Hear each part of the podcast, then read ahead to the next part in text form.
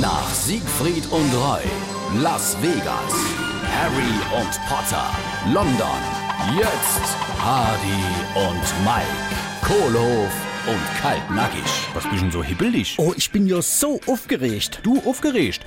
Das haben wir noch nie gehabt. Du bist doch in der Show immer die Ruhe in Person, unser Mr. Cool. Nee, nicht weh der Schuh. Wehe dem Bild, dem Foto. Oh, bist du wieder geblitzt, gell? Jo, aber professionell. Von einem berühmten Fotografen. So richtig, ja, glamourös. Also pass auf, ich hatte Anruf. Ob ich mir vorstelle kennt, mich für einen Starschnitt ablichten zu lassen.